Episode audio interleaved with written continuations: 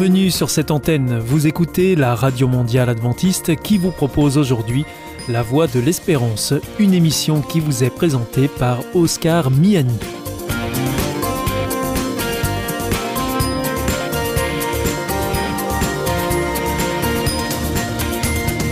C'est avec grand plaisir que je vous retrouve sur notre antenne.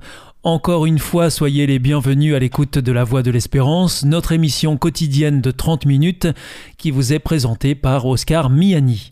Merci de votre fidélité à ce rendez-vous. Je vous rappelle que vous pouvez nous écouter sur cette antenne ou bien en podcast ou encore avec votre téléphone.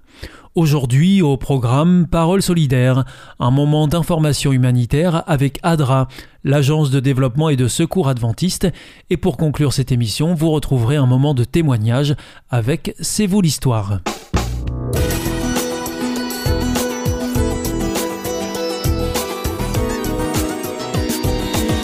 Bienvenue à l'écoute de Parole solidaire, une émission sur les solidarités internationales. Aujourd'hui, j'ai le plaisir de recevoir Jonathan Lebeaulio, directeur d'ADRA Belgium. Bonjour. Bonjour. Alors ADRA, je rappelle que c'est l'agence de développement et de secours adventiste. Jonathan Lebeaulio, euh, lors de l'été dernier, la Belgique a vécu de graves inondations. Vous aviez alors répondu à, mes questions euh, en direct depuis euh, un site, celui de, de Verviers, où il y avait eu de graves conséquences. Vos équipes étaient sur place aussi, vous étiez en pleine intervention. Vous pouvez nous dire aujourd'hui où on en est par rapport à cette situation euh, Parce que les inondations ont eu lieu en été, mais j'imagine que la remise en état des maisons et du quartier prend du temps, évidemment. Oui, tout à fait. Il y a, il y a encore euh, un niveau de destruction important sur place. Et euh, on a par exemple les, les, conduites de gaz qui ne sont pas encore totalement réparées. Donc il y a beaucoup de foyers qui, ne, qui se chauffent avec des, des radiateurs électriques, mais qui n'ont plus accès en tout cas au gaz. Ils annoncent le, normalement la réparation pour la fin de l'année. Donc euh, là, ça ne saurait tarder, mais ça fait quand même euh, presque six mois, euh, six mois hein, depuis depuis juillet. Mais oui, la situation sur place est toujours délicate, avec des gens qui, n'ont, qui ont même perdu leur maison, hein, qui sont relogés toujours chez des proches ou, de, la, de la famille. Et il y a eu des, des, des, conséquences aussi, entre guillemets, inattendues, c'est-à-dire que même les maisons qui n'étaient pas emportées par les eaux, hein, c'est ce qui s'est passé euh, là-bas. Certaines maisons ont été emportées complètement. Oui, complètement. Oui, le quartier, notamment dans Zival euh, et aussi la, la, la, commune à côté de Pépinster, il y a des quartiers entiers qui ont glissé en fait hein, dans la Vesdre.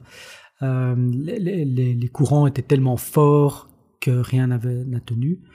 Donc ces maisons, ben voilà, elles sont, sont détruites. Il y, a, il y a, eu malheureusement aussi euh, des, des, morts, mais il y a aussi toute une série de maisons qui ont été euh, complètement noyées et qui tiennent debout, mais qui euh, ont énormément d'humidité et donc sont invivables, en tout cas en l'état. Et donc, nous, après le déploiement, euh, presque 48 heures après les événements de nos volontaires, on a lancé en fait une phase 2, qui était une phase un peu plus technique, qui consistait en fait au déploiement de des humidificateurs euh, professionnels qui sont des appareils en fait branchés dans les maisons et qui absorbent l'humidité des murs et des sols, euh, et qui permettent euh, au bout de quelques semaines, hein, parce que ça prend du temps, de réhabiliter finalement une habitation. Donc ça se fait vraiment de manière efficace. Oui, oui, c'est très très efficace. C'est des, des, du matériel qui est utilisé, par exemple, quand il faut sécher des chapes de béton dans des immeubles. Euh, ils utilisent euh, ce genre de, de, procédé. Et c'est des machines qu'on a euh, pu avoir grâce à un soutien du réseau ADRA et notamment d'ADRA Tchéquie, qui, pour le coup, eux, sont spécialistes en fait de, dans la gestion des inondations et ont à disposition euh, plusieurs centaines de déshumidificateurs dont ils nous ont euh, prêté en tout cas une partie. Et donc en collaboration notamment avec la, les autorités de la ville, nous avons mis à disposition justement ces déshumidificateurs qui sont déployés à travers les zones les plus sinistrées. Et qui sont encore en, en service aujourd'hui? Tout à fait, jusqu'au 10 janvier. Donc pour l'instant, on a plus ou moins 300 foyers, donc 300 habitations qui ont pu être traitées. Euh, mais il faut savoir que ça, ça dure plusieurs jours hein, pour, euh, pour enlever toute l'humidité et en fonction des voilà de, de combien de temps l'eau est restée dans l'habitation, dire le, le, traitement prend plus ou moins de temps également. Euh, donc ça c'était une phase un peu plus technique. Donc on n'avait plus des volontaires, on a laissé vraiment les équipes locales techniques de la commune prendre le relais qui n'étaient pas équipés Pas du tout. Non, non, non. Mais personne n'était équipé euh, pour, pour ce genre de, de, de problème. Euh, non seulement les, les, machines, en fait, euh, il y a eu pénurie très très rapidement euh, sur le territoire belge, mais en plus, elles étaient à des prix euh, absolument impayables pour des, des, des communes, hein, les communes qui ont déjà très peu de moyens. Alors vous imaginez, vous devez payer une machine 5000 euros et il vous en faut plusieurs centaines. Ça devient très très compliqué à gérer pour une utilisation qui reste, on espère, exceptionnelle, tout mhm. à fait. Donc ça c'est un, un, dégât collatéral finalement euh, de ces inondations. Un autre dégât collatéral euh, a été pour pour les enfants puisque à la rentrée de septembre, euh, il y a plus ou moins 2500 enfants qui se sont retrouvés sans matériel scolaire. Tout était parti avec Tout la, maison. Tout à fait. Mhm. Tout était parti parce que même si les maisons tiennent debout, bah, quand toute votre habitation est remplie d'eau, une partie de, de, de, vos biens sont emportés par les par les par les flots, par les courants, et, euh, et le, ce qui vous reste est inutilisable. Euh, des cahiers, euh, imaginez des cahiers sous l'eau, imaginez des, des, des, des, des billes, des crayons, enfin tout ça devient inutilisable. Donc il faut tout racheter. Il faut en effet tout racheter. Donc ici, avec des associations locales, on a lancé une opération qui s'appelle l'opération Plumier solidaire, qui, euh, en fait, euh, dès le début septembre, a permis justement à 2500 enfants de d'avoir le minimum, en tout cas, euh, pour envisager sereinement la, la, rentrée scolaire. Toujours dans ce quartier de, de la ville de Verviers? Alors, c'est plus qu'un quartier. On a travaillé là, pour le coup, sur un arrondissement. D'accord. les, les, les, déshumidificateurs également. Donc, c'était pas seulement ce quartier-là, mais c'était toute la zone. Donc, c'est plusieurs communes, en fait, réunies. C'est un arrondissement, donc avec plusieurs communes et à chaque fois avec euh, le souci de travailler sur les zones les plus touchées et auprès des personnes les plus euh, impactées par la, la, catastrophe. Donc ici, c'était 2500 enfants de la zone, euh, voilà, de tout l'arrondissement qui représentait 5 à 600 000 habitants. Donc on est sur une zone quand même relativement importante en Belgique. 5 à 600 000 Oui, oui. Ah oui, c'est une zone euh, peuplée. C'est une zone peuplée, oui, tout à fait. C'est des villes hein, qui ont été touchées. Euh, alors, c'est pas 600 000 personnes qui ont été impactées, hein, c'est des zones. C'est la zone. Euh, voilà, c'est une zone de vie en tout cas assez dense. Ouais, ouais. C'est des, des, villes assez assez densifiées. Et les zones qui ont été touchées, en général, c'est des quartiers ben voilà, qui sont un peu en contrebas, souvent des quartiers de logements sociaux, des quartiers un peu plus populaires. Donc voilà, c'est des gens qui n'avaient pas besoin de ça, qui étaient déjà en difficulté avant euh, la catastrophe et qui sont dans une situation encore pire après, évidemment. Donc euh, fourniture scolaire Tout à fait. Pour euh, reprendre euh, l'année euh, à partir de septembre Exactement, donc ça, ça a été fait, hein, ça c'est terminé. Les déshumidificateurs, eux, vont jusqu'à janvier. on a vraiment laissé une période relativement longue pour que un maximum de maisons puissent être traitées. Et la quatrième et dernière phase, qui est une toute nouvelle phase, enfin qui a été euh, lancée il y a trois semaines, à la demande finalement de nos volontaires qui ont été actifs dès le début sur le terrain, c'est de dire ben voilà, on a une opération euh, colis de Noël euh, réalisée par ADRA chaque année. Et une partie des colis, finalement, euh, est-ce qu'on pourrait pas les euh, distribuer auprès des enfants? Euh, des zones touchées. Et donc voilà, nos volontaires faisaient cette demande-là. Euh, on a trouvé la demande totalement, euh, totalement adéquate et ça rentrait bien voilà dans notre action d'urgence. Et donc encore une fois, avec la collaboration des autorités et de certaines associations locales, on va distribuer ici plus ou moins 200 colis. Donc c'est des, des, boîtes avec. Euh... Oui, qu'est-ce qu'il y a dans ces colis ah, C'est ça qui est, est un secret ou... Non, pas du tout, pas du ou tout. on peut le savoir. Pas du tout. Donc ces colis sont faits à chaque fois par des par des familles hein, de nos volontaires. Euh, elles peuvent mettre a priori ce qu'elles veulent dedans, mais en suivant cinq catégories qui sont il faut qu'il y ait au minimum un jouet, au minimum euh, une friandise, au minimum un vêtement, au minimum euh, une catégorie hygiène et euh, une catégorie scolaire. Donc voilà, c'est un élément de chaque catégorie pour que les, colis soient plus ou moins standards. Ça doit être des, des, des, des éléments neufs ou en très très bon état. La, la, boîte peut être décorée par les enfants. Donc voilà, c'est l'occasion aussi pour euh, les enfants d'appréhender un peu la solidarité aussi, hein, finalement. Mmh, bien sûr. Donc en fait, une belle idée et avec cette période de Noël, euh, ben, c'est tout à fait à, à propos. Voilà. Merci beaucoup euh, Jonathan Loboulio d'être venu nous parler de la situation suite aux, aux inondations de, de l'été dernier. Euh, C'était Parole solidaire, une émission sur les solidarités internationales. Euh, J'espère vous retrouver euh, bientôt pour d'autres sujets. vous nous parlerez peut-être de votre concept de food truck lors d'une émission ah, prochaine. Merci beaucoup, à bientôt, au revoir. À bientôt.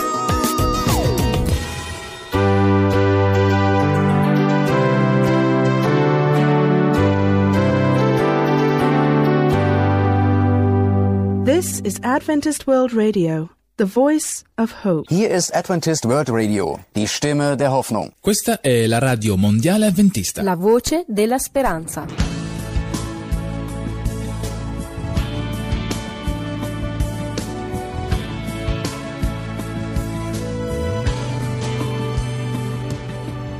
I've prayed in the silence and felt your presence near. Walked in the garden and found you waiting there. I've stood with the masses to lift my hands in praise. I've knelt there all alone and called your name. Yet today, I'm just not sure of what I should say. I am empty, are holy. Come and fill my soul with who you are. In my silence, you still hear me. In the quiet of this moment, I am hurt, I'm overwhelmed, and at a loss for words. I've cried strength to just believe. I searched for a reason that you would die for me. How could the Lamb of Glory choose to take my place and with open arms of love offer grace? Still today, I'm just not sure of what I should say.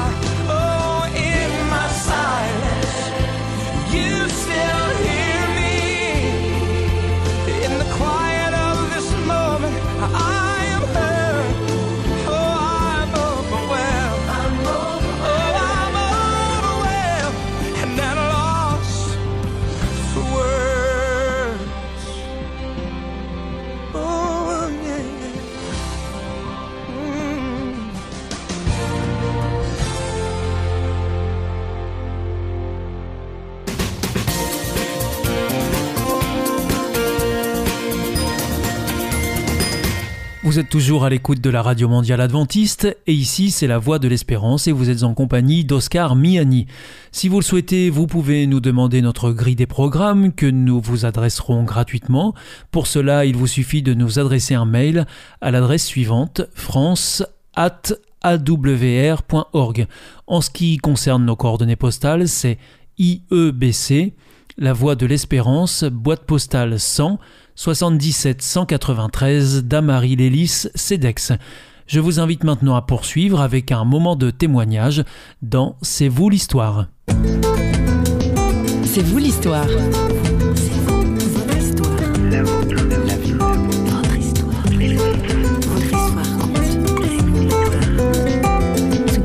le plus, quand euh, on parle de ma peinture, c'est quand les gens reconnaissent quelque chose que j'ai fait ou apprécient euh, une image ou une autre. Parce que si je peins, ce n'est pas pour moi, c'est pour que les gens puissent voir quelque chose.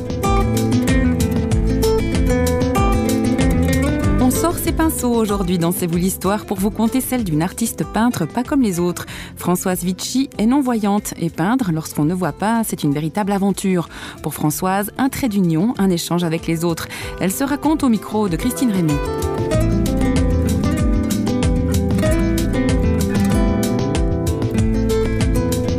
Françoise Vichy, bonjour. Bonjour, Est-ce que vous pouvez vous présenter en quelques mots? Je viens du sud de la France et enfin, je réside ici en Suisse et j'habite depuis mon mariage dans cette région viticole. Je suis venue d'une région viticole dans une autre région viticole et j'aime beaucoup euh, la peinture. hein. J'aime aussi beaucoup l'écriture et communiquer avec euh, les gens qui m'entourent. J'aime créer des liens pour créer de la vie. Et vous enseignez l'anglais aussi. J'enseigne l'anglais en privé chez moi et aussi parfois à des groupes lorsqu'il y a des groupes qui s'annoncent dans le cadre de la Fédération suisse des aveugles et malvoyants dans la région pour euh, des aveugles et des malvoyants qui, comme moi, euh, ont besoin de cours euh, plus particulièrement adaptés. C'est surtout des cours de conversation où en général il y a une bonne ambiance.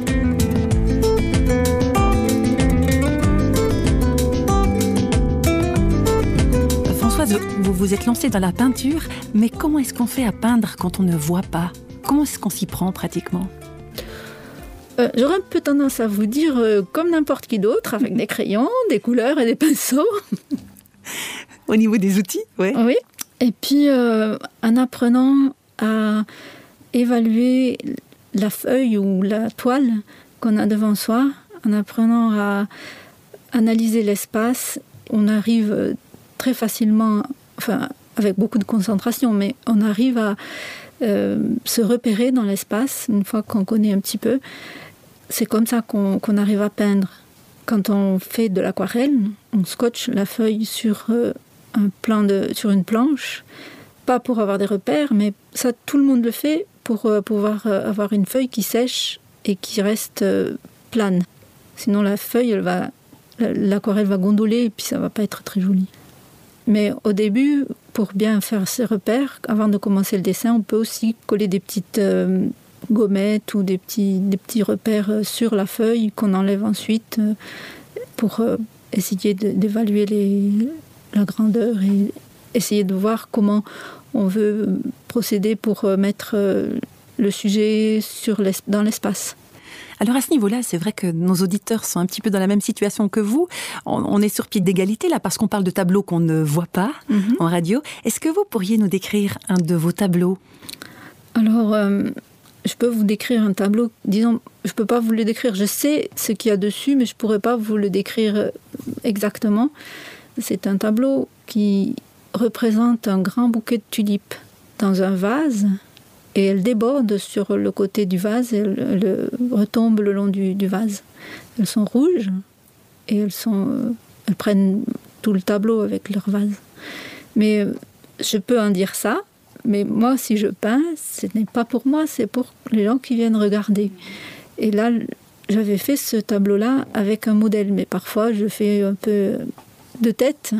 Et je dois dire aussi que lorsque je peins, je ne peins pas toute seule. Je préfère être euh, avec quelqu'un qui me dit si, surtout lorsque je mélange des couleurs acryliques, lorsque je fais de l'aquarelle, je le fais souvent toute seule. Mais lorsque je fais avec des peintures euh, qui demandent euh, de mélanger les couleurs, je, je demande à quelqu'un de me dire si j'ai pas mélangé toutes les couleurs et que je me retrouve pas avec un tableau monochrome où on voit plus rien parce que c'est tout mélangé.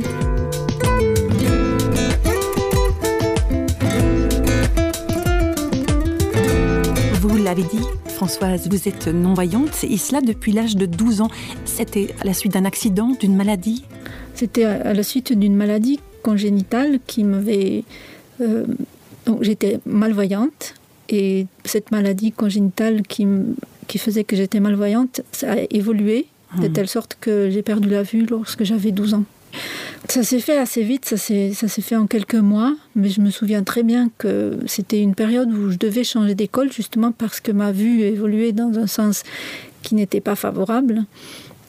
Donc j'étais à l'école de mon quartier et il a fallu chercher une école spécialisée dans laquelle on pouvait m'accueillir. Mmh.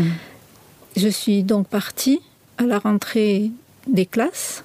Là, je voyais encore un petit peu et j'ai vu une petite fille qui écrivait en braille et je me suis dit, oh, alors ça, moi, jamais. Et quatre semaines plus tard, c'est moi qui allais aussi chez le professeur de braille deux fois par jour pour apprendre le braille et pouvoir continuer à étudier.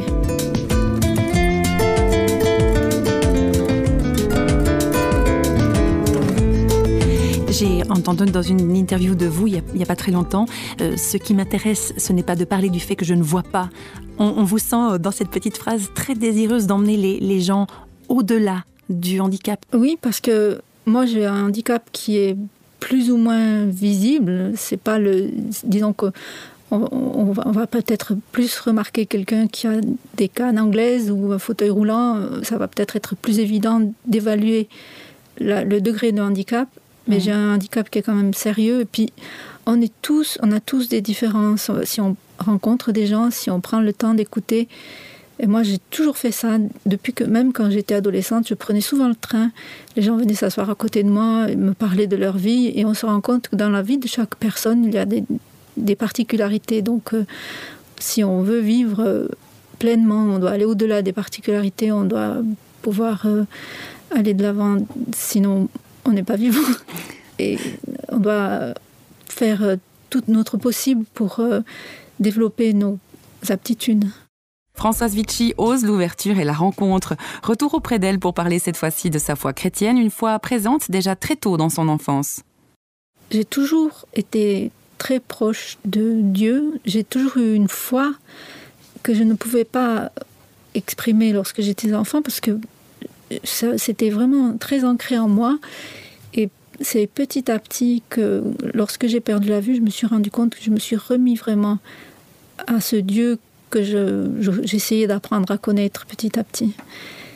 Mais vous en aviez déjà entendu parler de Dieu à ce moment-là où vous le perceviez quelque part? Euh, Oui, j'ai été élevée dans une famille euh, chrétienne et qui m'a permis d'avoir cette foi qui a grandi en moi. Et c'est petit à petit euh, au cours de, mes diverses rencontres et lorsque j'étais étudiante à l'université, j'ai rencontré des groupes d'étudiants qui se retrouvaient autour de la Bible et qui pouvaient euh, être ensemble et réfléchir, prier. Et, et c'est ce qui m'a vraiment euh, aidé à m'ancrer plus dans la foi chrétienne. En parlant de Dieu, on dit que la foi, c'est une question de croire en ce qu'on ne voit pas ou ce qu'on ne voit pas encore. Comment ça vous parle, cette phrase-là? C'est vrai, c'est vraiment euh, presque pour moi euh, une chose qui est quotidienne. C'est quelque chose qui revient tout le temps parce que dans, tout ce que je fais, même si je ne pense pas que je ne vois pas, c'est clair que c'est une réalité pour moi. Je ne vois pas et c'est peut-être euh, ce qui m'aide à, à aller de l'avant, c'est que je sais que c'est pour aller vers un, un monde meilleur. Croire que c'est toujours euh, quelque chose qui, est, qui peut être réjouissant quand même. Dieu, comment est-ce que vous le voyez, si je peux utiliser le terme voir? Comme quelque, quelque comme c'est une entité qui est, qui est, là pour nous, qui, qui, est, qui veille sur, euh, sur notre vie et qui permet euh, que dans nos épreuves, nous ayons les forces de tout affronter.